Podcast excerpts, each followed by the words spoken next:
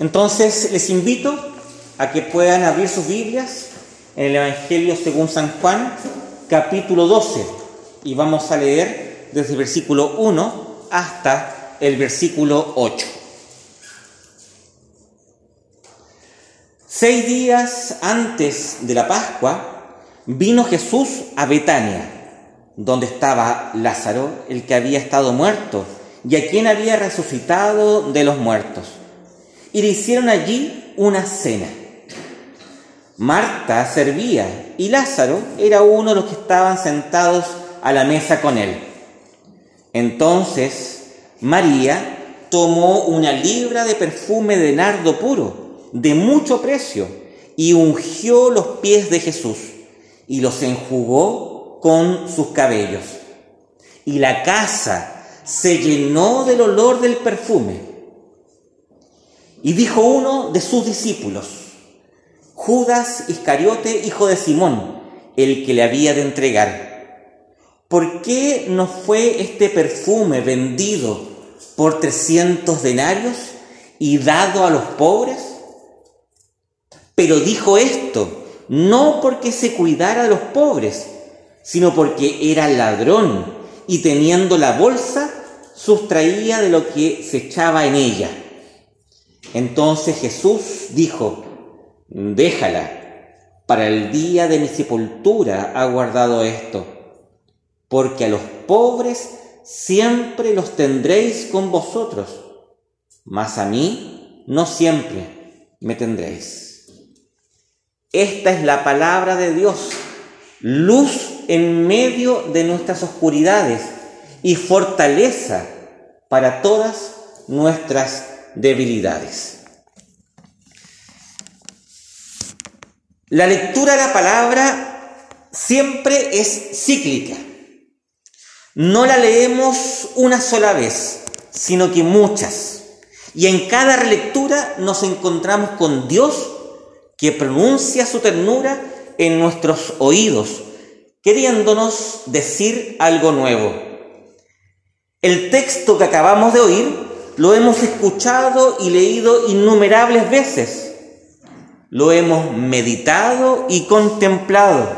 Hemos permanecido en silencio ante la escena y hemos sentido los sentimientos que están descritos en él. Amor, envidia, ternura, ambición. De alguna forma, todos hemos sido María y Judas. Hoy, quinto domingo de la cuaresma, vamos caminando hacia el Gólgota como iglesia, peregrinos como el cuerpo de Cristo. Volvemos a asomarnos a este suceso íntimo y profundo.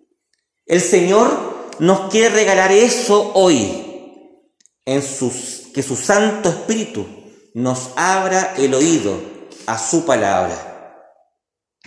Jesús es amigo, no solo maestro. Muchas veces nos lo imaginamos con rostro grave y gesto sagrado, pero como hombre concreto, como Galileo vecino de muchas gentes, no tiene el aspecto de un monje retirado en la soledad del desierto Jesús no es Juan el Bautista. Él come y bebe, ríe, conversa. No es un rabino antipático, ni menos un doctor de la ley con rostro de piel de pergamino. No, Jesús está vivo y disfruta del encuentro con quienes ama. Lázaro, Marta y María pues esto es lo que hace el Señor. Ama con profundidad y verdad con que aman los hombres verdaderos. Ama en lo ordinario de la alegría y se deja amar sin hacer escándalo. Jesús no es un ermitaño escrupuloso que le teme el cariño sincero de una amiga Jesús es el amigo que viene también a nuestra casa para que le sirvamos con humilde fe. Vamos a la primera parte. Empecemos a reflexionar a partir del versículo 1, del 1 al 2. Seis días antes de la Pascua vino Jesús a Betania, donde estaba Lázaro, el que había estado muerto y que había resucitado de los muertos. Y le hicieron allí una cena. Marta servía y Lázaro era uno de los que estaban sentados a la mesa con él. Desde el inicio nos sitúa en el tiempo. Estamos a menos de una semana antes de la pasión del Mesías sufriente. Ya se asoma en el horizonte la colina siniestra donde el romano invasor hace sentir su poder con la crucifixión criminal de tantos que le estorbaban en su dominio. De esto solo Jesús está consciente. El Padre se lo ha mostrado de a poco, en la medida en que ha crecido como hombre, ha entendido que solo en la muerte por los otros está la vida. Así lo sabe porque ha visto morir por amor. Hay incluso algunos estudiosos que proponen que José, su padre, murió siendo joven aún, en medio de una revuelta contra los romanos en la ciudad de Séforis, en la capital de Galilea de los gentiles. Se entiende que Jesús habría tenido en torno a los 13 años.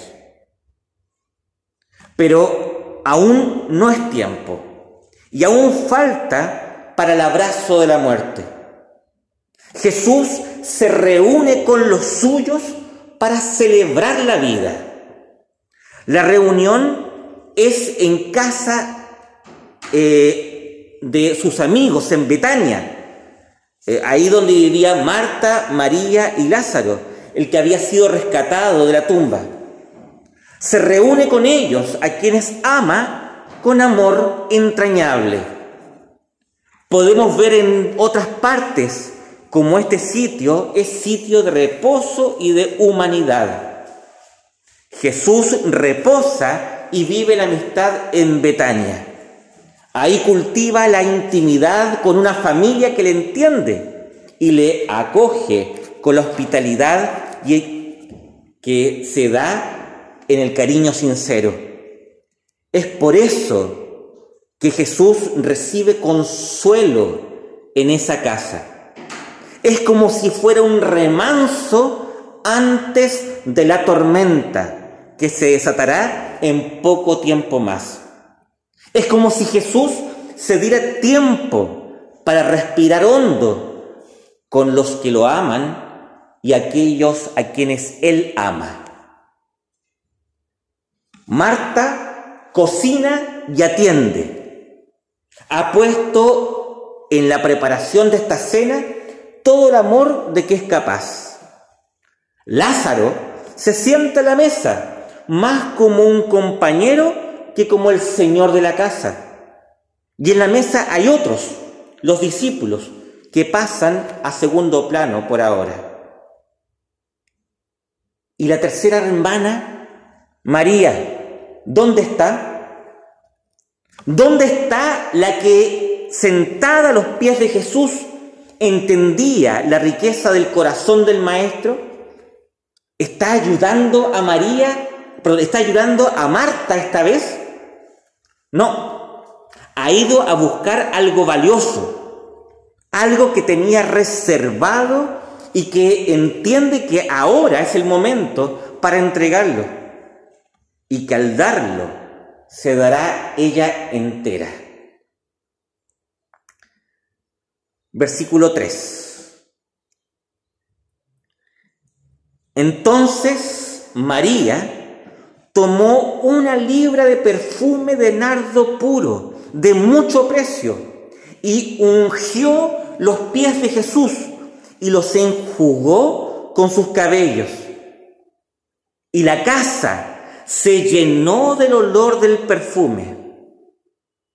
Y dijo uno de sus discípulos, Judas Iscariote, hijo de Simón, el que le habría de entregar. ¿por qué no fue este perfume vendido por 300 denarios y dado a los pobres? Pero dijo esto no porque se cuidara de los pobres, sino porque era ladrón y teniendo la bolsa sustraía lo que se echaba en ella. María trae consigo un frasco de perfume carísimo y no solo un poco, toda una libra, aproximadamente medio litro. El texto dice que es puro, lo que significa que no ha sido diluido. Imagínese el olor que llenó toda esa casa. El nardo que creció en las alturas, hoy en su esencia besa los pies de Jesús y los cabellos de María. Qué intimidad más tremenda, qué cercanía más exquisita. Me parece que esta muestra de amor es la imagen más cercana a lo que será el cielo nuevo y la tierra nueva. Nosotros, a los pies de Jesús, adorándole, siendo solo para Él, llenos del aroma eterno de los deleites divinos para siempre, de corazón a corazón estando llenos de su misericordia y cubiertos de su justicia. ¿Deseamos con toda nuestra alma ese día? ¿Anhelamos el cumplimiento de su promesa? ¿O estamos presos en los deleites vanos del pecado que nos mienten diciendo que solamente existe el ahora? Que el Espíritu Santo nos auxilie para ser como María, la de Betania. Pero en medio de ese momento hondo y hermoso, la voz de Judas se levanta envidiosa y corrompida por su amor al dinero. Él no entiende porque no ama. Él no ama porque no ve a Jesús, sino solo el beneficio que recibe al ser uno de los doce. Judas no es capaz de ver a Jesús porque solamente se ve a sí mismo. Es prisionero de un amor propio que ha ido convirtiéndose en odio a la causa de Dios. Este hombre no será capaz de arrepentimiento, apenas de un remordimiento seco y sin fruto. Judas miente preocupado de los pobres. No, Él no ve a los necesitados.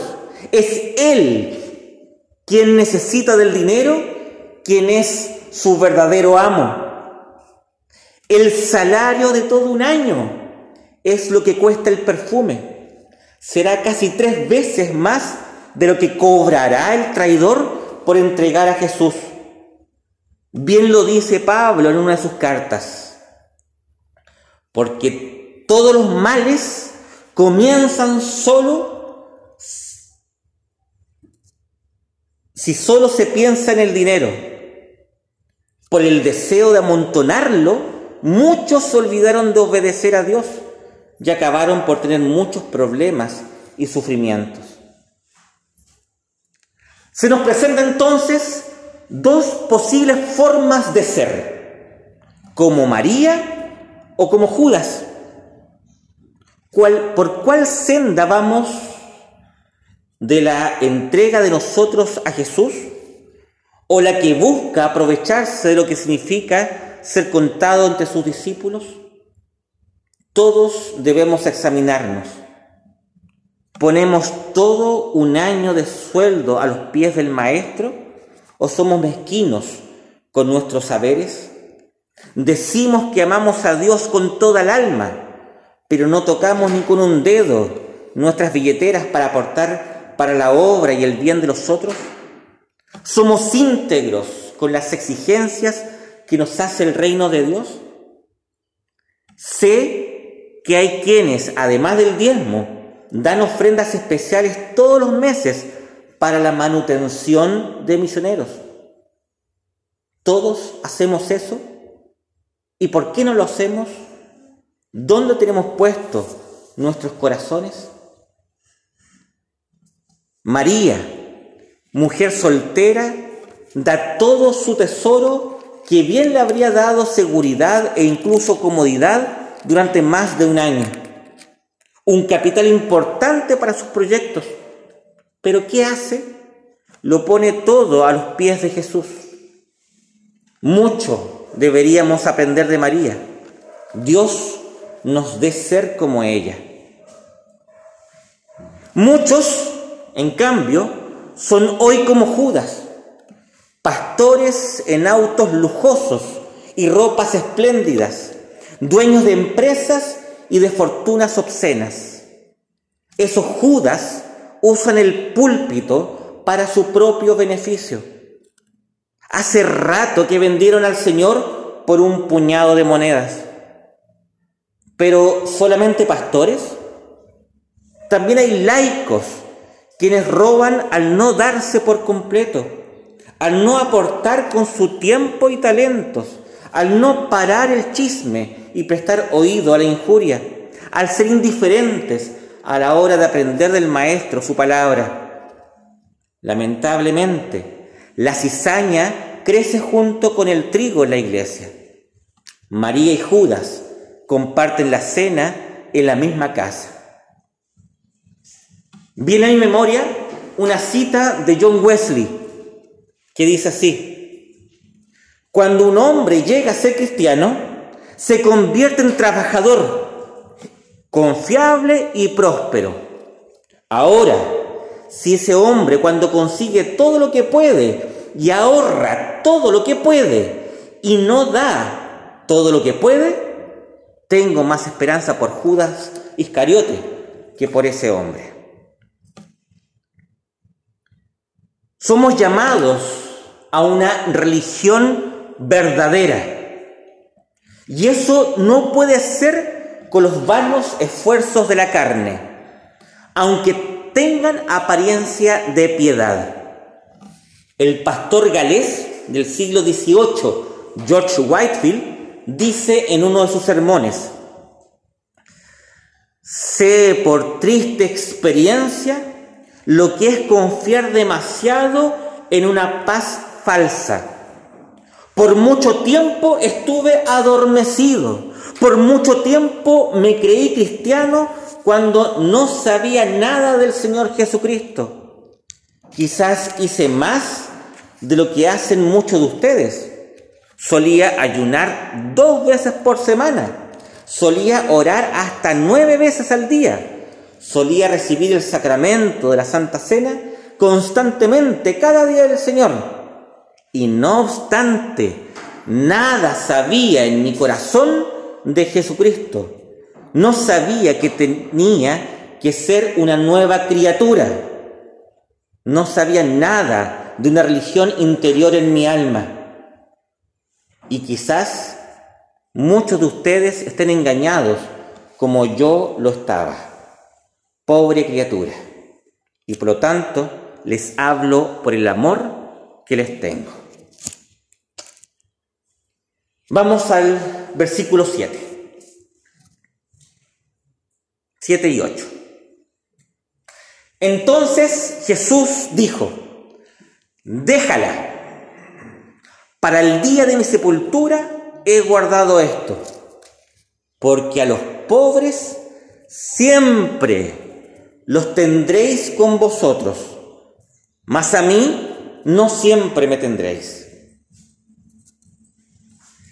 Jesús conoce los corazones, sabe el amor no fingido y generoso de María y sabe lo que realmente le importa a Judas. Es por eso que defiende a su amiga, lo hace con fuerza. No es difícil imaginar el volumen de su voz. Déjala, le dice vigorosamente a Judas. ¿Cómo se sintió el apóstol traidor ante este regaño delante de sus compañeros? sin dudas humillado, lo que acrecentó su odio por el maestro. A la luz de Mateo 26, entendemos que Judas ya había vendido a Jesús, lo que implica que a estas alturas el traidor solamente busca un momento propicio. Qué denso momento. Se pasó de la sorpresa por la ternura generosa de María a la reprimenda del maestro, a uno que simulaba ser su discípulo.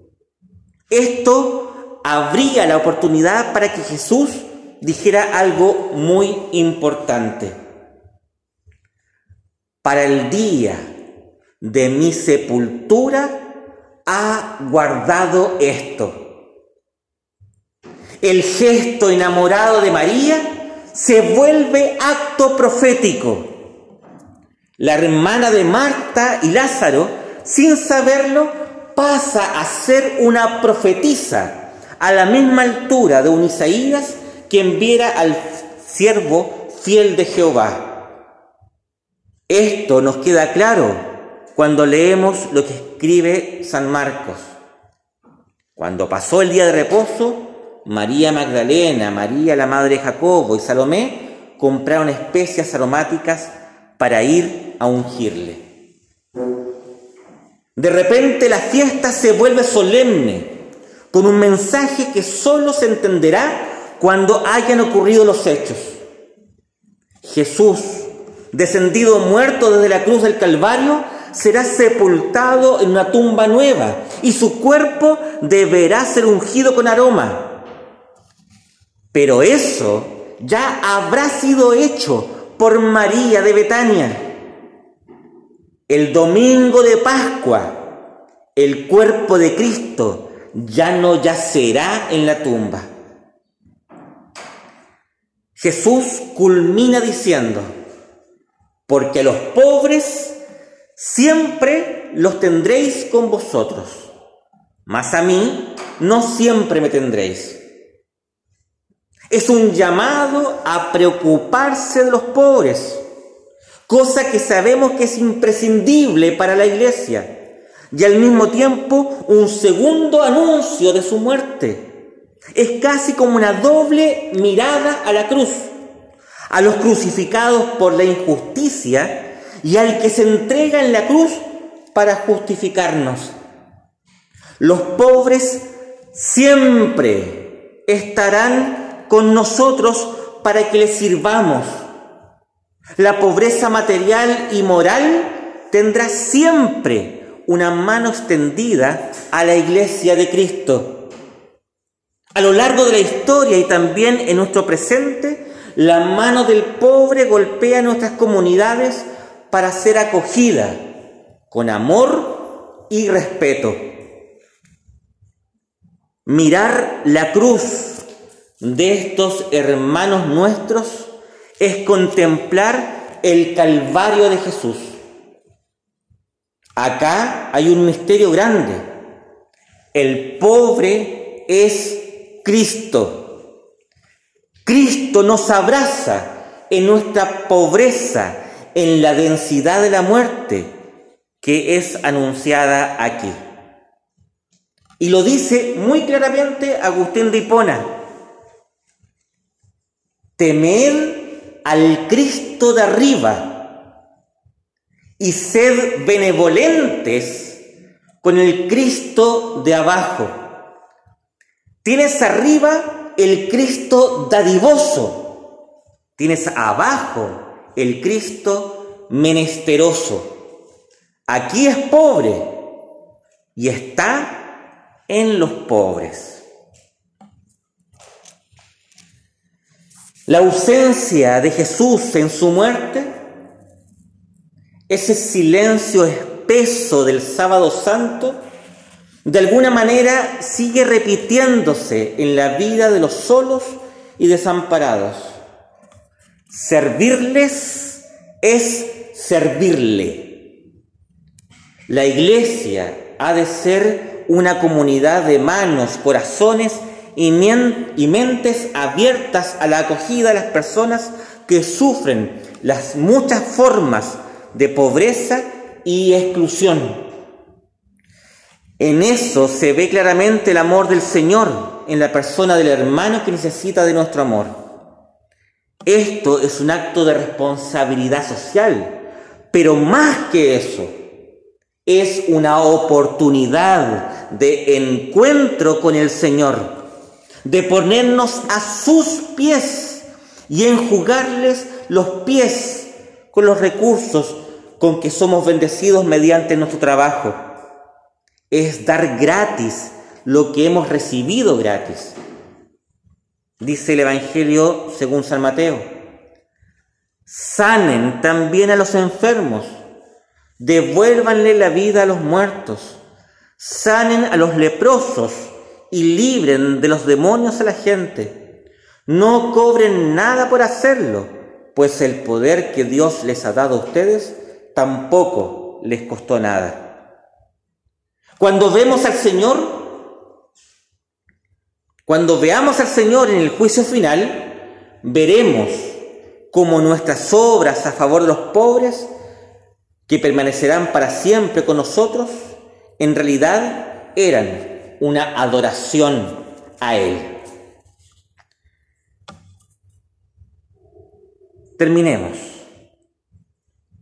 Lo que comenzó con una cena termina con una declaración sobre la muerte del Mesías sufriente.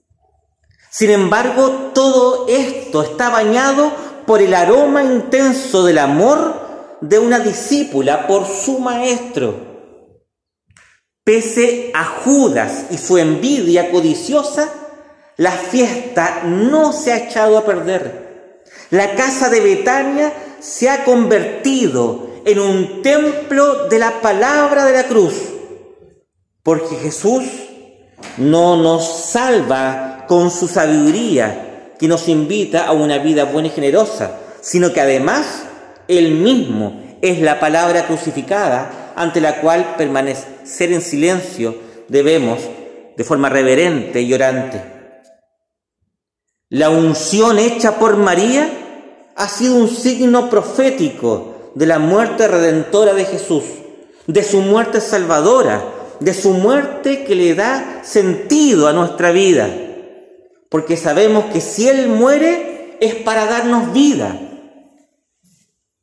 Y vida en abundancia como el buen pastor que muere por su rebaño. Roguemos al Dios dador de vida, el Espíritu de Santidad, que obre en nosotros según su amor, para que amemos al que nos amó hasta el extremo de la cruz, que le adoremos y sirvamos a los pobres que hoy están con nosotros y que seamos liberados del amor al dinero que aprisionó a Judas el traidor. Oremos para que siendo libres de egoísmo nos demos por entero a las obras de la justicia del reino de Dios. Roguemos al que es bueno, que obre en nosotros la experiencia de una adoración fragante como la de María, que nuestras casas huelan también según el, el grato aroma de la oración generosa y enamorada. Les invito a que podamos orar. Padre Dios, estamos agradecidos por tu palabra. Gracias Señor por ser testigos del amor y la ternura de María de Betania. Ayúdanos, Señor, a no ser como Judas, sino como ella. Inclina, te suplicamos, nuestros corazones a los pies de tu Hijo, para poner en sus pies gloriosos todo el haber de nuestra vida. Danos, Señor, aroma grato en la oración. Danos, Señor, el deseo honesto de darnos a Él enteramente. Te suplicamos todo esto, Padre, por los méritos de aquel quien es el ungido. el Salvador de toda nuestra vida. Amén.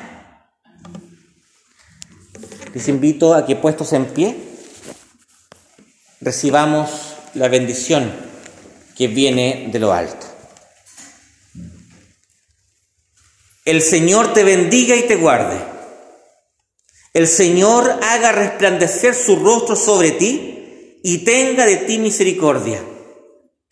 El Señor alce sobre ti su rostro y ponga en ti paz. Y que la gracia del Señor Jesucristo, el amor de Dios y la comunión del Espíritu Santo sea con todos vosotros. Amén. Hay harta gente enferma en la comunidad, enferma de varias cosas. Tenga a bien orar por ellas. Que el Señor nos regale un lindo domingo a todos.